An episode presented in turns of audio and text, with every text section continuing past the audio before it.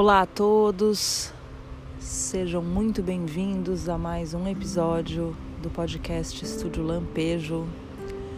Eu sou Natália Garcia e hoje eu vim gravar esse podcast na beira do mar enquanto o sol nasce.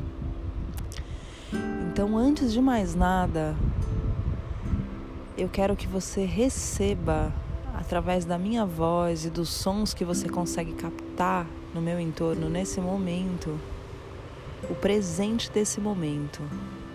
Recebe.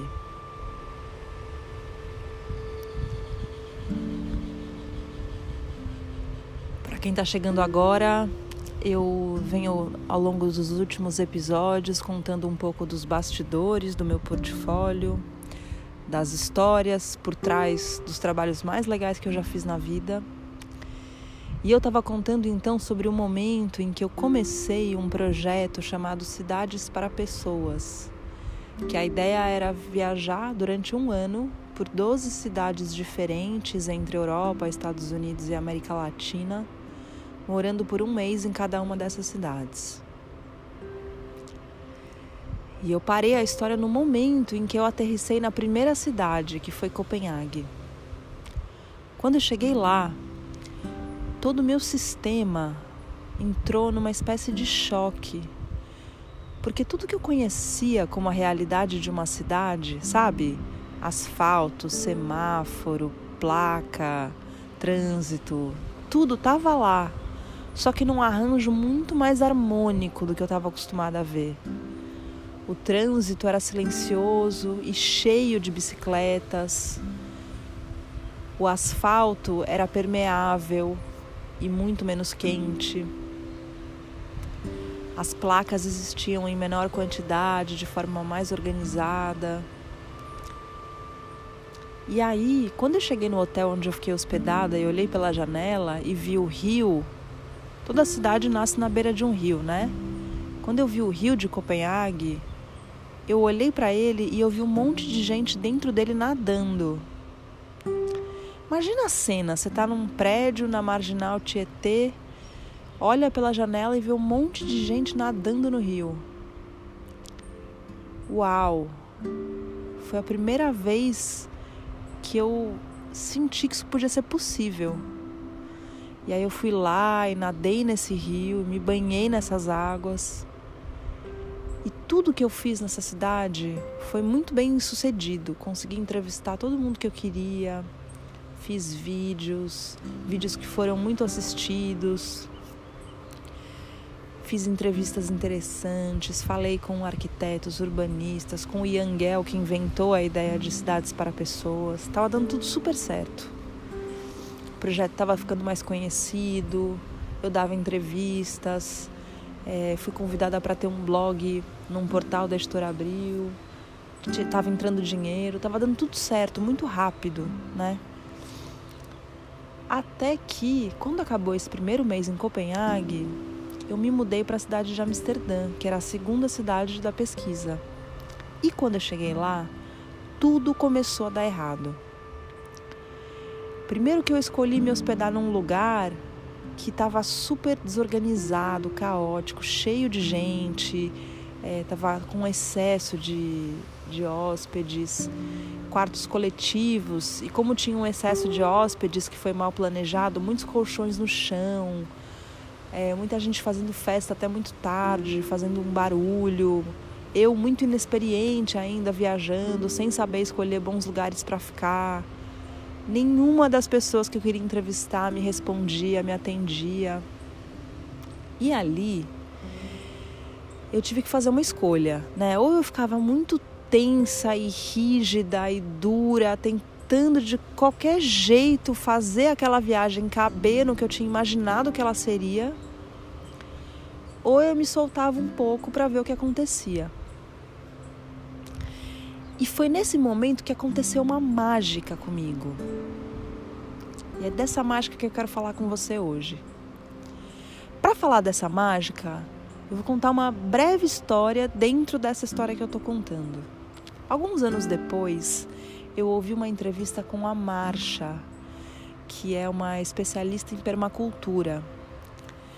E a Marcha ficou muitos anos, ela é uma alemã que vive no Brasil, ficou muitos anos estudando a ciência da permacultura, a maneira de plantar as coisas no lugar certo, da forma certa, com o arranjo certo, os componentes químicos que poderiam adubar o solo.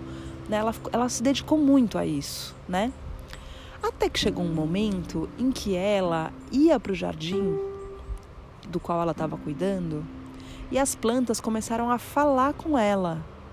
Ela ouvia assim: Eu preciso de boro, eu preciso de um adubo nitrogenado. Ela ouvia essas coisas das plantas. E aí ela entendeu que ela só conseguia captar essa informação através da intuição porque ela tinha desenvolvido a mente intelectual dela com essas informações. E ali ela entendeu que tudo que ela tinha desenvolvido até aquele momento, todas as ferramentas que ela tinha desenvolvido até aquele momento, tinham que ficar à disposição do que a realidade pedia dela. Ela percebeu que a próxima coisa que ela tinha para desenvolver era essa qualidade de intuição, de ir percebendo o que, que a realidade precisava dela e colocar as ferramentas dela à disposição de captar essa realidade e aí sim deixar o trabalho acontecer. Fazer o trabalho dela de um lugar quase que de não ação, deixando o trabalho acontecer através dela. Quando eu ouvi essa entrevista com a Marcha, eu entendi o que começou a acontecer comigo lá em Amsterdã. Porque eu comecei a andar pela cidade e a entender o que, que a cidade tinha para me dizer, que histórias ela tinha para me contar, né? Então eu fui, por exemplo, no Museu da Anne Frank, onde ela ficou muito tempo escondida lá no porão na época do regime nazista e escreveu o Diário de Anne Frank. Eu fui até o Museu do Van Gogh, ver as pinturas do Van Gogh e, e eu percebi nas pinturas dele que ele representava as águas de Amsterdã na cor vermelha. Aí eu li numa das legendas que ele fazia isso porque a água tinha um cheiro tão ruim e era tão poluída quando ele estava lá que ele acabou pintando na cor vermelha. Aí eu saí de dentro daquele museu, olhei para o canal é, de águas que corria bem na frente do museu e vi que a água estava pura, estava límpida, tinha gente andando de barco, tinha até gente nadando lá dentro. Me conectei com aquela qualidade da água, né, de limpar as coisas, de levar as coisas embora, assim como esse mar que eu estou olhando agora. E ali eu entendi essa mágica de conhecer a minha caixa de ferramentas, que no meu caso era fazer vídeos, escrever textos, entrevistar as pessoas, fazer pesquisa. Então, manter essa caixa de ferramentas sempre limpa, sempre organizada, sempre disponível, sempre atualizada, mas levar ela comigo para a realidade, para o momento em que eu estou presente e entender como que ela pode ser útil naquele momento. Como se eu fosse uma mecânica, cada hora consertando um maquinário diferente. Então, a partir daquele momento, eu larguei um pouco a ideia de ser uma jornalista que escreve reportagens para sites e revistas e eu comecei a ir me abrindo para outras coisas. Eu me lembro que um dos textos que eu escrevi naquela época, que tocou muito as pessoas, era um texto comparando as personalidades de Copenhague e de Amsterdã, dizendo que Copenhague era mais, é, mais certinha, mais correta, mais intuitiva, uma cidade onde todas as ruas correm em linha reta, onde os canais são muito organizados, as placas são organizadas, os semáforos são sempre iguais. Já Amsterdã era uma cidade toda cheia de curvas, né? Era uma cidade que a ciclovia fazia uma curva, passava em cima do trilho de trem, por baixo de um viaduto, em cima de um pequeno, uma pequena ponte. Era uma cidade onde era como se todos os meios de transporte fossem fazendo uma trança um com o outro, sabe? Num zigue-zague, assim, se encontrando, se desencontrando. Era mais bagunçada, mas era harmônica também ao mesmo tempo. E aí eu brinquei que Copenhague era como se fosse a Ella Fitzgerald, aquela cantora de jazz super precisa, afinada, cheia de técnica. E Amsterdã era como se fosse a Billie Holiday, que é uma cantora muito mais intuitiva, é, que beira a desafinação algumas vezes, mas que tem uma voz primorosa que segura a música assim nas alturas. E ali eu fui entendendo uma outra forma de escrever sobre as coisas, que não era necessariamente um texto jornalístico, mesmo que o jornalismo tivesse na base, na estrutura do que eu estava fazendo. Ali eu fui abrindo espaço para essa mágica, que é deixar a criação encontrar a forma que ela quiser de passar por mim e existir.